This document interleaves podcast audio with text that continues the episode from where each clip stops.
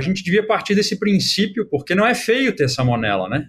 Salmonela não quer dizer que a empresa está fazendo tudo errado. Né? Todo mundo tem salmonela. Num país tropical é praticamente impossível não ter salmonela. Bem-vindos ao podcast O Aviário, as mentes mais brilhantes da avicultura no seu bolso. O podcast O Aviário só é possível através do apoio de empresas inovadoras e que apoiam a educação continuada na avicultura brasileira. Pegasus Science, a solução inteligente e em tempo real para a interpretação de micotoxinas. American Nutrients, solução é o nosso compromisso. Olá pessoal, sejam todos muito bem-vindos de volta com mais um episódio do nosso podcast O Aviário. E hoje nós temos aqui a ilustre presença do professor Breno Beirão, da Universidade Federal do Paraná, e nós vamos conversar um pouquinho sobre temas bem interessantes da avicultura. Né? Breno, deixar aí você fazer a sua, a sua, considerações iniciais. Primeiro, eu agradeço o convite, agradeço estar aqui. É, e quero aproveitar a situação para a gente avançar nas discussões sobre vários tópicos. Né? Eu trabalho diretamente com diagnóstico, detecção, controle de salmonela e uh, muito, muita da minha pesquisa é voltada para esse patógeno. Né? Então, vários aspectos da biologia e do controle desse patógeno no campo.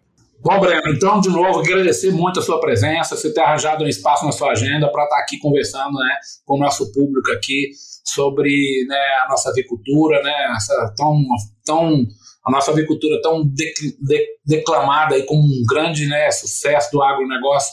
E não é à toa, é graças a pessoas como você que a nossa avicultura, grandes mentes brilhantes que a gente tem no Brasil, de, de norte a sul, e pessoal super dedicado, e é graças a essa, toda essa pessoal que nós temos essa avicultura fantástica que a gente tem.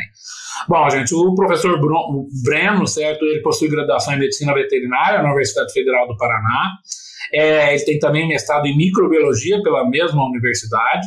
E ele concluiu o doutorado no Roslin Institute né, e, no, e na American Nutrients, entregando soluções tecnológicas para o bem-estar e segurança humana e animal desde 2007.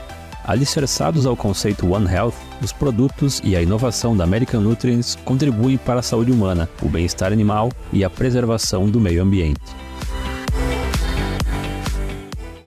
E assim, eu estou propondo a gente começar a nossa conversa falando né, do eterno tema salmonela. Né? Eu acho que é um tema que é desafiador para todas as empresas, tanto de corte quanto de postura. É, nós temos é, é, situações aí no campo é, que pessoas que fazem um trabalho muito, empresas que fazem um trabalho muito legal, tentando realmente controlar a salmonela, e infelizmente nós temos algumas empresas que fingem que não tem o problema. Né? Então, nós temos aí de A a Z, inclusive na, na parte de postura comercial, algumas empresas é, não fazem nenhum tipo de controle, nem sabem como é que está a contaminação. E isso pode representar um grande perigo para as cadeias avícolas. Né? Então, acho que é um tema que é muito vivo, né? é, é, é um tema que inclui, é, impõe né, restrições à exportação. Tem alguns países que é tolerância zero, qualquer tipo de salmonela, em qualquer nível de contaminação, isso já é suficiente para condenar todo né, um lote de exportação. Então, eu acho que é um assunto que atinge do pequeno ao grande, todo mundo tem esse problema, e eu acho que é legal a gente tentar conversar, explorar um pouquinho né, esse controle da salmonela. Como é, Bruno, você que está na linha de frente, que presta assessoria, que está conversando com as empresas, como é que você enxerga, em que estado da arte, vamos dizer, a gente poderia falar que nós estamos aí de uma maneira geral, que arsenal a gente tem para fazer controle dessa famigerada é, bactéria? Legal. Uh, bom, é isso, né? O, o, é um tema que não tem fim e antes de eu entrar aí nessa discussão sobre como controlar, e eu já adianto que se eu soubesse a resposta estava rico, né? Mas a gente maneiras, muitas maneiras, uma soma de maneiras de controlar. Mas antes de entrar nisso, eu acho que uh, isso que tu colocou no começo, Café, é, é a visão correta, eu acho, de que todo mundo tem, sabe? Uh, e a gente devia partir desse princípio, porque não é feio ter salmonela, né? Salmonela não quer dizer que a empresa está fazendo tudo errado. Todo mundo tem salmonela. Num país tropical é praticamente impossível não ter salmonela. Então, quando a gente ouve aí empresas zeradas de salmonela, a gente já tem que ficar, opa, tá zerada como, né? Me explica como é que conseguiu isso aí, porque A Finlândia consegue zerar salmonela realmente, mas porque as galinhas deles ficam a menos 20 metade do ano. Então é mais fácil zerar salmonela. Para nós aqui no Brasil não é exatamente a mesma coisa. Então, um, quando a gente vai falar como controlar, como é que uh, algumas empresas estão conseguindo controlar, como é que algumas empresas conseguem avançar. E daí eu já deixo controlar, né? não erradicar. A gente não está trabalhando com a, a gente não está trabalhando com influenza, a gente não está trabalhando com Newcastle, que a gente vai fazer um programa de erradicação. A gente não tem erradicação de salmonela, a gente tem controle dela. O controle vai depender de, como eu disse, uma soma de coisas. Então, quando a gente tem empresas que estão bem sucedidas e a gente vai investigar o que está dando certo, nunca vai ter um produto, nunca vai ter um programa específico que vai funcionar de uma maneira genérica. E por isso que o tema salmonela, na minha visão, ele é tão importante mesmo que o nosso ouvinte agora esteja pensando, bom, mas eu não lido com salmonela, ou, ou, a minha empresa realmente tem tido um bom controle, o tema de salmonela ele é legal porque ele, ele vai valer para tudo que a gente está fazendo na cadeia avícola, na verdade. Porque hoje a gente está falando de salmonela, mas daqui a uns anos a gente vai estar tá falando de Campylobacter e a gente vai estar tá falando de outros patógenos, nem sei quais são, mas vão todos eles bater nessas mesmas teclas, que é um programa vai depender de uma série de fatores que somados vão ajudar a gente a atingir um controle, né? Quando a gente não tem um programa de erradicação, de eliminar um lote positivo, todo o resto que a gente vai ter vão ser pequenas medidas que a gente vai fazendo para ter um controle. E o que a gente vê é que sempre, sempre, sempre a medida mais importante é manejo. Então, se a gente estiver falando de salmonela, de influenza ou de qualquer outra coisa, a gente vai ter que voltar a falar em práticas de manejo, né? A gente tem que insistir muito nisso, muito nisso e para nós mesmos, porque a salmonela exige práticas de manejo que vão além do que a gente está acostumados uh, no dia a dia. A gente viu que não basta fazer só o arroz com feijão para controle da salmonela. É, a gente faz arroz com feijão e a salmonela continua lá, né? A salmonela exige práticas de manejo que estão um degrau para cima. E por isso que a gente avançou muito. Eu acho que a nossa indústria, na verdade, teve sorte de encarar esse problema de salmonela, porque a gente aprendeu demais sobre aperfeiçoar essas práticas. Né? Então, a gente, muito tempo, a gente tolerou, assim, uh, vazios sanitários encurtando, a gente tolerou práticas de manejo de cama que eram mais ou menos, uh, práticas de fluxo de pessoal, pessoal que eram mais ou menos, e com a salmonela a gente viu que não dava, a gente precisava aprofundar nessas práticas. Então, a gente aprendeu muito. O que que funciona para a salmonela, né? O que que tem funcionado para a salmonela? Eu acho que são justamente as melhorias dessas práticas em primeiro lugar. Não tem controle de salmonela sem ter vazio, por exemplo. Então, a gente pode eu acho que a gente até vai discutir aqui hoje, né, Café, sobre práticas de aditivos alimentares, produtos de aditivos alimentares. Não adianta a gente nem entrar nessa discussão sem a gente falar de vazio sanitário, por exemplo. Então, nenhuma empresa que que está pulando vazio sanitário, que está fazendo um vazio sanitário minha boca, está controlando salmonela. Essa é a resposta. Então, se eu não sei como controlar, eu sei como é que não controla. Se a gente não faz um vazio sanitário adequado, não controla. Se a gente não tem o, a gente não tem o colaborador lá no campo fazendo uma boa é, um protocolo de higiene, desinfecção entre vazio, ali no vazio, né, entre lotes, a gente não tem controle de salmonela. Ah, então, tratamento de cama, aí a gente vê uma variedade de tratamentos, vários com alguma eficácia. Então, a gente pode falar de enleiramento de cama, a gente pode falar de cal, a gente pode falar de fermentação, aditivos na cama, então colocar probiótico na cama. Muitos deles podem funcionar, desde que sejam bem feitos. Então, a fermentação da cama funciona se for bem feita, se a cama de fato fermentar, se a gente deixar ela atingir a temperatura adequada, se ela tiver umidade para fermentar. O tratamento da cama com cal funciona se a quantidade de cal for boa, for alta, né, por metro quadrado, se a gente tiver é, uma boa homogeneização da cama com o cal. Então, eu tenho mais de um protocolo que vai funcionar para a cama, desde que eles sejam bem feitos. Vai depender do clima local, né? vai depender é, do bom manejo, da boa consideração do técnico que está ali fazendo a, a, o tratamento. Então, a gente começou com a pergunta, né? O que, que tem sido usado que funciona? Então, antes de mais nada, o que funciona mesmo é, é a gente aderir rigorosamente às boas práticas. Aí a gente sabe que a, todo mundo conhece isso, né? Por que, que a gente fica falando sobre isso? Porque a gente sabe que, às vezes, as demandas do mercado não são compatíveis com tudo isso. Né? Então, se o mercado exige um, uma um turnover maior, se eu estou precisando produzir mais, se eu preciso diminuir intervalo de lote, se eu preciso adensar, de, adensar animais dentro do aviário. Né? Então, adensamento animal é algo que tem, é, responde aí por metade da, da presença de salmonela. Quanto mais denso o lote, mais imunossupressão é que esses animais estão submetidos. Se a gente uh, diminui o adensamento, os animais crescem uh, um pouco mais fácil, isso tem um impacto gigantesco sobre os órgãos imunes dos animais. A gente sabe que isso tem efeito também sobre a contaminação de, de salmonela desse lote. A gente já sabe todas as receitas e a gente mesmo infringe essas receitas quando uh, é, é, a demanda, né? O mercado exige e a gente precisa atender. Uh, mas é importante a gente dizer que essas demandas são como eu disse, pelo menos metade do que a gente vê de problema e solução para controlar a salmonela no campo. Então, manejo. O, o Breno, você comentou e achei interessante, né? Comentou aí a questão da Finlândia, não tem, porque obviamente, né, todo mundo entendeu o seu recado. E aí eu faria essa pergunta para você.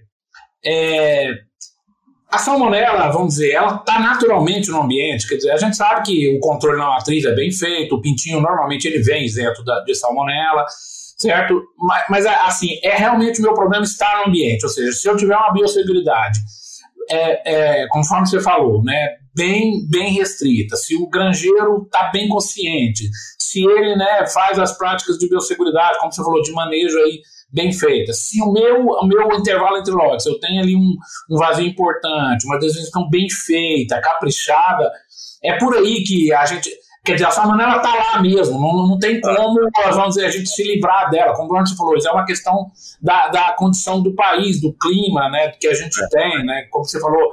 É, quer dizer, como é que é? a origem dele é realmente ambiental? Ela está lá, não? É, é, na gigantesca maioria das vezes é ambiental. Então, a gente fez tudo certo. É, e daí a, a, gente fez tudo certo e aparece de novo o café. E daí os técnicos vêm perguntar: puxa, salmonela não tem, vamos desistir disso aqui. Salmonela não tem, porque eu estou fazendo tudo certo, tá tudo certo, olha isso aqui.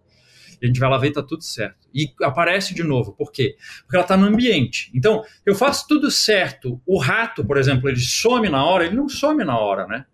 Ah, é, ela some da, do solo na hora, não some na hora. Ela some da, do pó na hora, não some. Ela vai sumir à medida em que esses protocolos forem sendo seguidos lote após lote, após lote, após lote, e eu vou reduzindo a contaminação ambiental. E é bom dizer que além do ambiente ali da granja em si, a gente tem uma outra coisa que não é da granja, que é a, a nutrição, né? a ração. Então a ração é a outra fonte que vai trazer. Então, se a grande está fazendo 100% e a, a, a fábrica não está fazendo, a fábrica de geração não está fazendo 100%, aí ainda vem por essa via. Né? Então, a gente tem essas duas grandes é, fontes de, de reintrodução nos lotes de frango. Além do roedor, as aves silvestres também têm alguma contribuição? Com certeza, tem contribuição. Eu acho que a, a, o que a gente avançou no controle de influenza é muito bom nesse sentido também, né?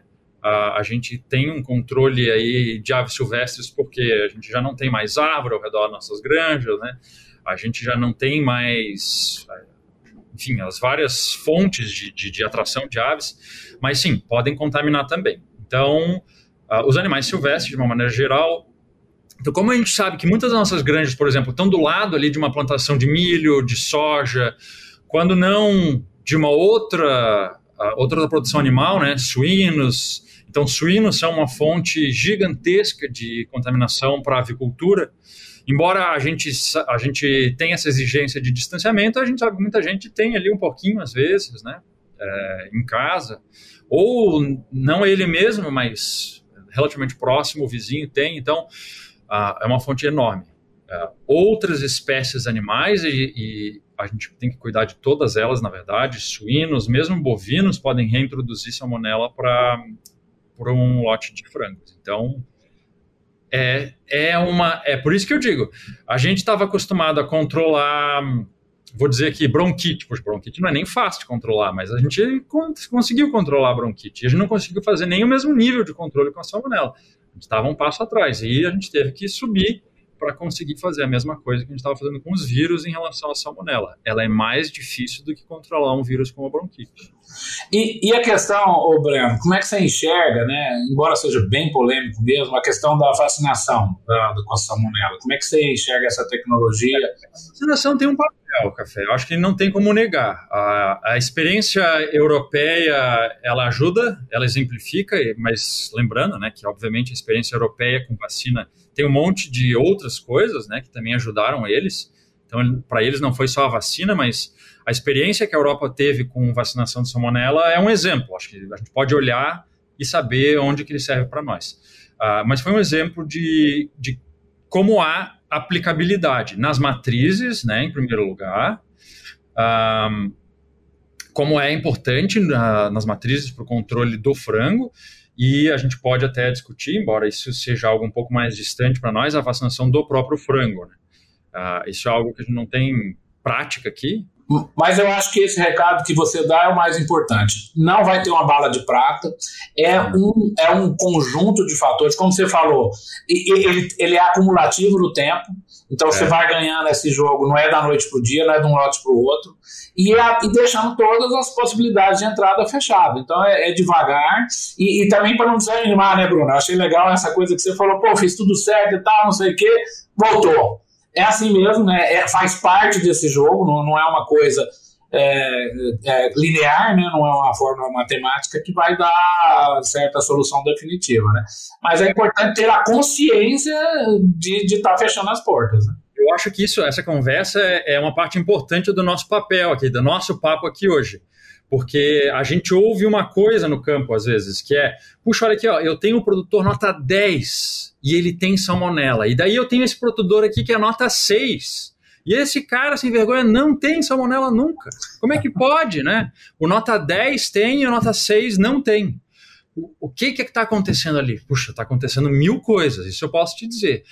Uh, a gente não consegue muitas vezes botar o dedo e dizer é isso, é aquilo, mas o que, que eu vou dizer? Vou dizer para o nota 10 parar de ser nota 10? Não.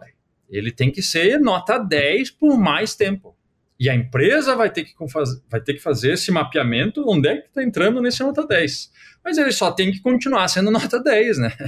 Não, não é porque ele é nota 10 e tem salmonela que não está dando certo. Não é que eu vou desistir dos protocolos rígidos de biosseguridade, pelo contrário. Né? Ele só tem que ser mais e mais, ele tem que ser 11. E quem sabe a gente consiga. Né? Bom, muito legal esse recado, Breno, muito legal mesmo, porque é, é você está mostrando para todo mundo que não é um problema, certo, que tem uma solução mágica, que tem uma fórmula mágica. É, é o papel ali de detetive achar por onde está entrando, com calma. Isso não resolve da noite para o dia e, é, e, é, é, tem que ser perseverar mesmo. É, eu acho muito legal é, para não desistir exatamente, que às vezes você está fazendo tudo certo e por algum motivo você mantém. E, às vezes isso, né, ao longo do tempo, você vai conseguir vencer esse jogo. Não é para desanimar. Eu acho muito legal essa, essa imagem que você deu aí. Bem é legal. Às vezes a salmonela aparece lá no abatedouro, né? E isso gera um desespero dentro das empresas. Né? Imagina, a, a a empresa está mandando lotes negativos e aparece salmonela no abatedor, e a gente sabe que isso quebra ciclo de abate, né, dá problema com o ministério, etc, etc. E daí a empresa vê esse sinal e ela, ela tem um desespero. Puxa, salmonela no abatedor, e agora vão criar mil ações aqui para resolver esse problema. Mas não resolve assim, né?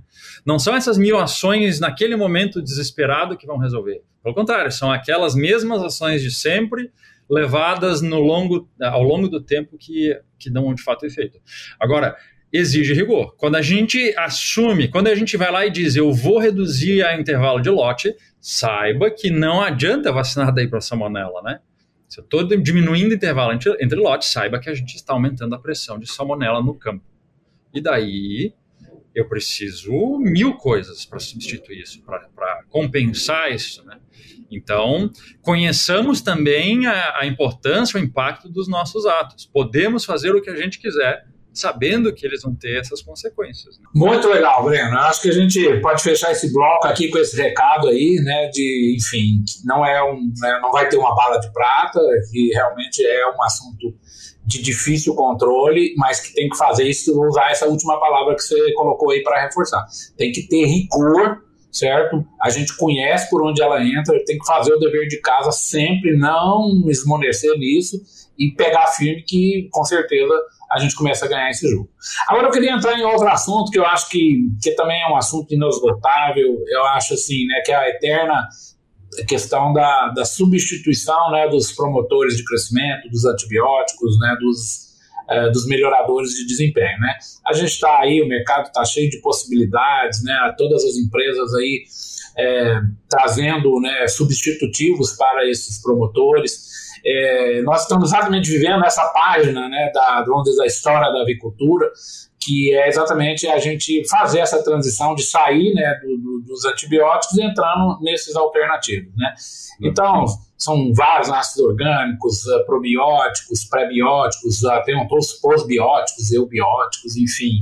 É, é, os, agora, né, os ácidos, desculpa, os óleos essenciais, enfim. São, são tecnologias já que têm, algumas são comprovadas em algum, em algum momento sobre né, essa microbiota intestinal, favorecendo e, e realmente cumprindo o papel que os antibióticos cumprem hoje. Como é que você enxerga esse arsenal? Eu acho que assim, é difícil hoje, no estado da arte que a gente tem dessa situação, a gente propor já ou disponibilizar, vamos dizer, um, uma receita pronta para os nutricionistas, né? Tira o antibiótico e põe isso a gente sabe que a gente ainda não tem esse nível de conhecimento, mas como é que você tem enxergado? Qual a sua experiência em relação a essas moléculas, essas estratégias nutricionais, desses aditivos aí que vão, de, de alguma forma, né, interagir com a microbiota intestinal e até, voltando ao assunto anterior, e até ajudar no controle da própria salmonela. Né? Como é que você enxerga essa, essa, vamos dizer, essa temática desses, de, de, dessas moléculas?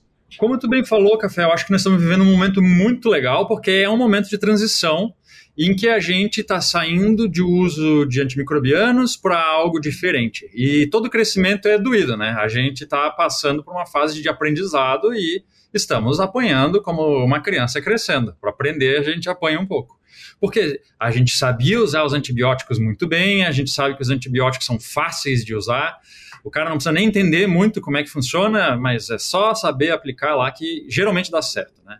Não precisa pensar muito a respeito da, da, da terapêutica ali com antibióticos, do controle de doenças baseado em antibiótico. E com esses outros aditivos não é bem assim, né? Então, Uh, por que, que nós estamos crescendo? Por que, que eu digo que nós estamos crescendo? Porque a gente não cresceu ainda, não estamos lá, não estamos na época em que a gente domina o uso desses aditivos. Eu diria que a gente está aprendendo até junto com essas empresas fornecedoras. Mas que legal que a gente trabalha na avicultura, porque é uma indústria que nós temos muita opção, né? A gente, uh, outras indústrias aí de produção animal ao nosso redor não tem tantas opções quanto tem dentro da avicultura. Então, estamos aprendendo e temos um arsenal enorme para usar e quando eu digo que estamos aprendendo, não, não acho que o ouvinte ele não tem que pensar isso como uma maneira, como algo ruim, né? Então, pô, vou ficar parado esperando aprenderem, depois que aprenderem eu começo a usar. Não, nós temos que aprender essa, fazer essa transição em conjunto, porque quando eu digo estamos aprendendo, é cada um de nós como usuário também, né? Quando uma empresa vai lá e diz assim, ó, use esse probiótico para salmonela, algumas empresas tenha coragem de dizer, né? coragem, porque precisa ter coragem de dizer, ó, usa esse probiótico contra a salmonela, porque, como gente já disse, o probiótico sozinho não vai resolver. O que que o usuário, o que que o cara que está ouvindo isso tem que pensar? Ele tem que pensar que, bom, pode dar certo, mas como é que eu vou fazer isso dar certo para mim, aqui dentro da minha empresa, né? Porque é, dentro da minha empresa, por exemplo, eu vou conseguir aplicar ele na concentração desejada, ou seja, eu consigo pagar o custo, porque a, a gente sabe que às vezes uh, o, o, probiótico pode ser adicionado em várias concentrações, mas para caber dentro do orçamento, a gente vai lá e usa ele numa concentração bem baixinha. Essa é a melhor concentração de uso desse probiótico? Geralmente não. Geralmente o probiótico vai ser melhor quanto mais alta a concentração, quanto mais dentro ali do, do range predeterminado, né? Uh, eu posso, então, eu posso pagar o custo dele, eu posso aplicar ele nas fases, então minha fábrica tem capacidade de fazer essa, essa aplicação, de, de fazer diferentes concentrações em diferentes fases de vida. Uh, então, aquilo tem que ser aplicável na realidade dele. E outra coisa, ó, vou botar probiótico, mas vou fazer um antibiótico junto. Vai adiantar? Não vai adiantar. Né? Então, ele tem que pegar a realidade dele, ele já está usando antibiótico, ele já tem. A, a, a fábrica já está adaptada para essas realidades, para essas condições, etc, etc. Eu posso gastar tanto nesses aditivos, e eu, daí eu vou ver se na minha realidade vai funcionar ou não. E eu, eu tenho a, a, impressão que as empresas que têm feito melhor uso desses aditivos, café, são aquelas que justamente é, pegam o fornecedor e dizem: olha, eu vou testar aqui em dois aviários, eu vou testar em quatro aviários, eu vou testar em, nesse grupo de, de aviários antes de botar na empresa inteira. Eu acho que essas são as empresas que têm feito o melhor uso de qualquer aditivo, probiótico, probiótico, todos esses que você nomeou.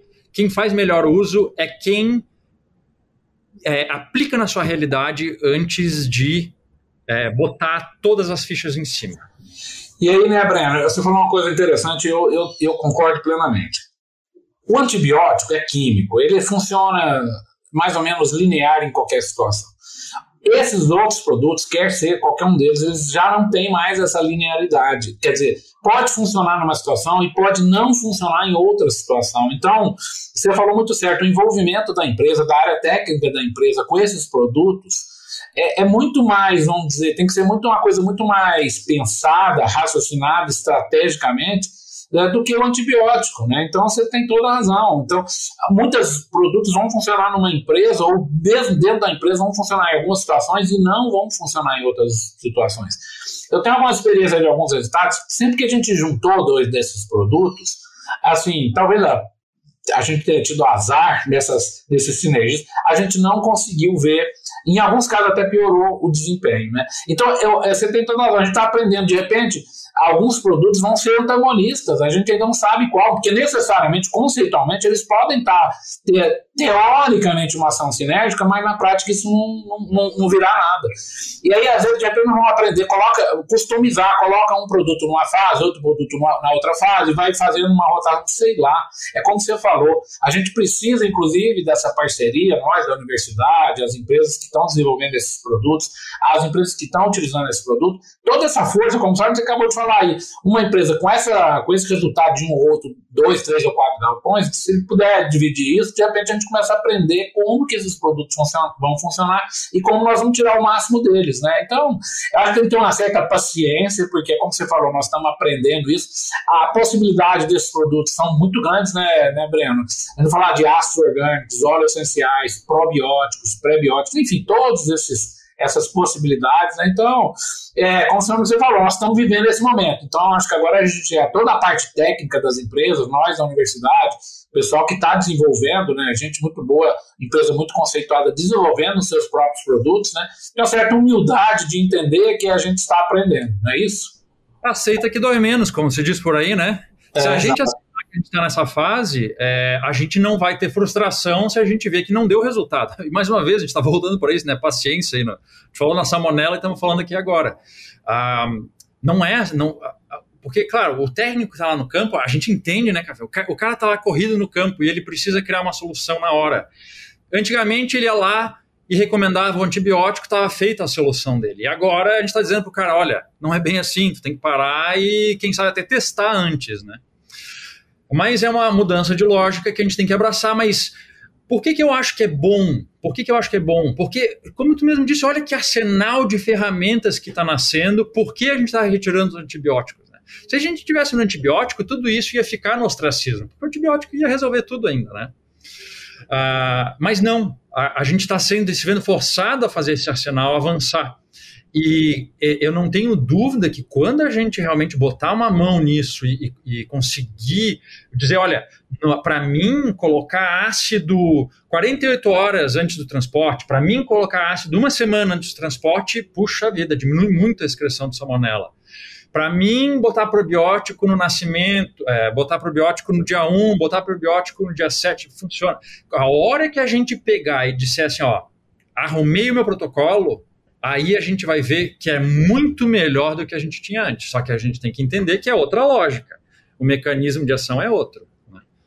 Mas vai ser muito bom. Puxa, eu tenho ferramenta para o nascimento, que é prebiótico probiótico para colonizar. Eu tenho ferramenta, como eu estava dizendo, para o transporte, como ácidos, é, como óleos essenciais, que trata ali o papo e moela, diminui excreção, diminui contaminação de carcaça.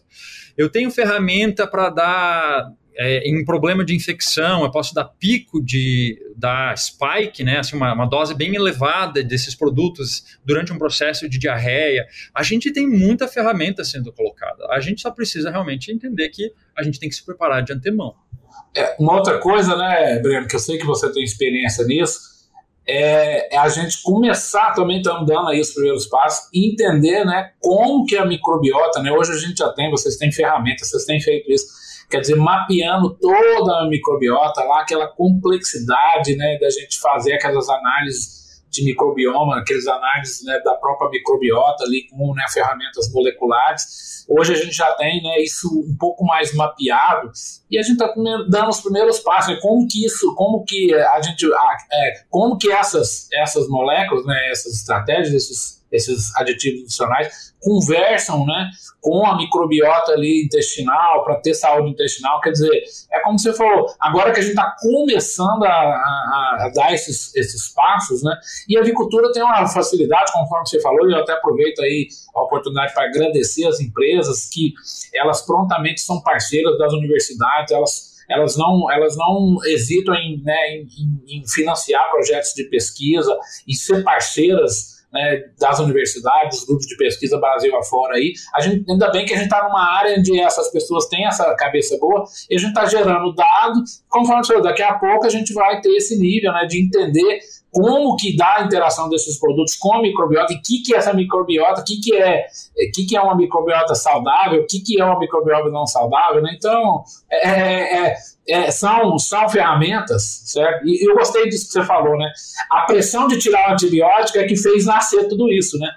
É legal que tu tocou nesse tema da microbiota, né? Realmente, quando a gente começou com isso, faz alguns anos, a gente sabia quase nada, ser bem sincero. A gente sabia usar ali a ferramenta, alguma coisa da literatura. Hoje, o corpo de evidência que já está se montando em cima de conhecimento de microbiota, nossa, e de novo, foi retirada de antibióticos. em grande medida que fez tudo isso avançar, né?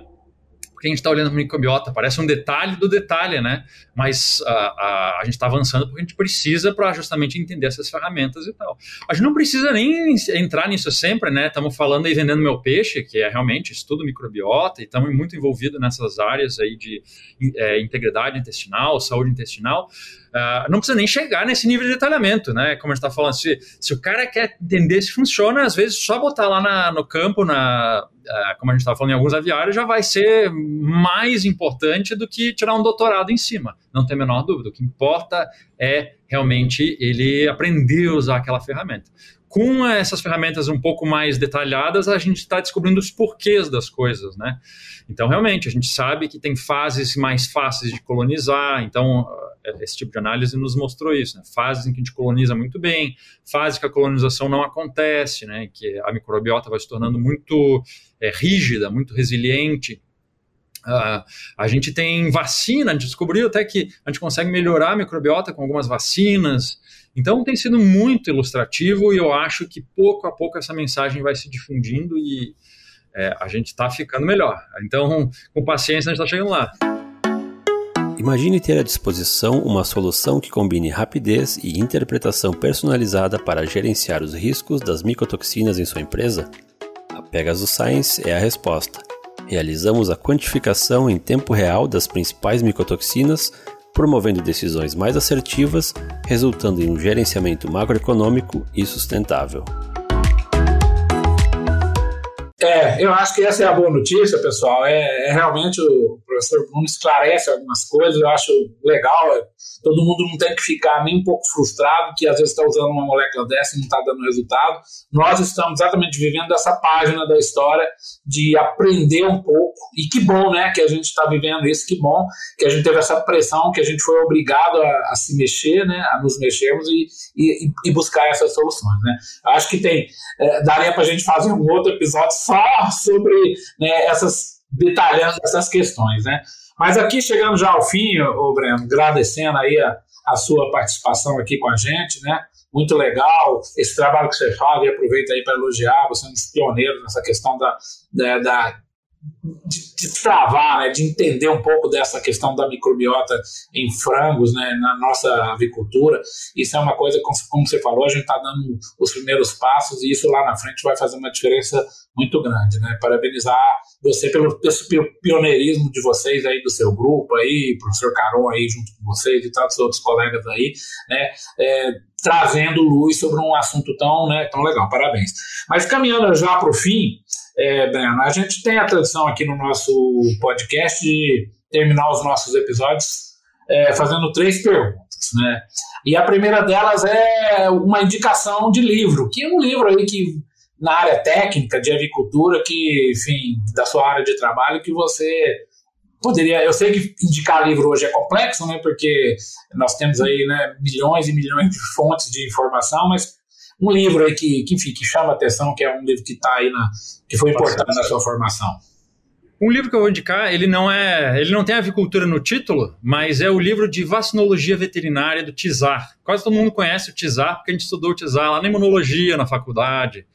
É. É, ele foi um dos principais livros de imunologia veterinária e mais recentemente, faz aí três anos, ele lançou um livro de vacinologia veterinária.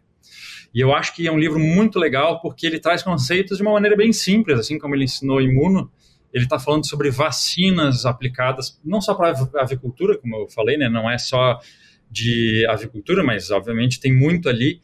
E eu acho que ele traz muitos conceitos que seriam bastante úteis se a pessoa está tá nessa área de trabalhando saúde avícola. Tem bastante coisa legal que, que, que conversa, que tem tudo a ver com esse nosso papo de hoje, Café. Ótimo, tá aí a dica então do professor Breno. E agora, uma indicação literária agora fora da avicultura, fora da área técnica, um livro Sim. aí que te marcou lá no passado, ou um livro que você leu recentemente, enfim, um livro que vem à sua cabeça. Eu tenho um livro que eu recomendo para todo mundo, é, se chama A Arte de Amar. Apesar do nome não tem nada a ver com paixão, não tem nada a ver com isso, ele ensina a relacionamento sobre relacionamentos humanos, a arte de amar. Ele é de um psicólogo chamado Eric Fromm, psicólogo americano-alemão. É um livro antigo já, mas da década de 50 do século passado, mas um livro que eu gost, gostei demais, um livro que fala sobre como que as pessoas é, se relacionam, né? Por que, que as pessoas buscam relações humanas e como que a gente deveria se comportar para que isso tudo, que a nossa sociedade crescesse nesse sentido de ter relações mais saudáveis, relações profissionais, inclusive, é, cada vez melhores. A arte de amar. Legal, ótima dica aí. E uma área, né, super importante, né? Relacionamento entre pessoas é sempre muito complexo, né? É muito complexo. E, e para finalizar, é, Breno, você que também, né, tá aí, é professor universitário, tá aí lidando com essa moçada aí. A nossa pergunta, que é uma dica para essa galera, né, que está se formando aí, né, que está buscando aí, a pergunta é: como você enxerga, né, um profissional de sucesso? O que, que tem que ter, né, um profissional para atingir o sucesso? Como é que você enxerga esse, assim, um profissional de sucesso?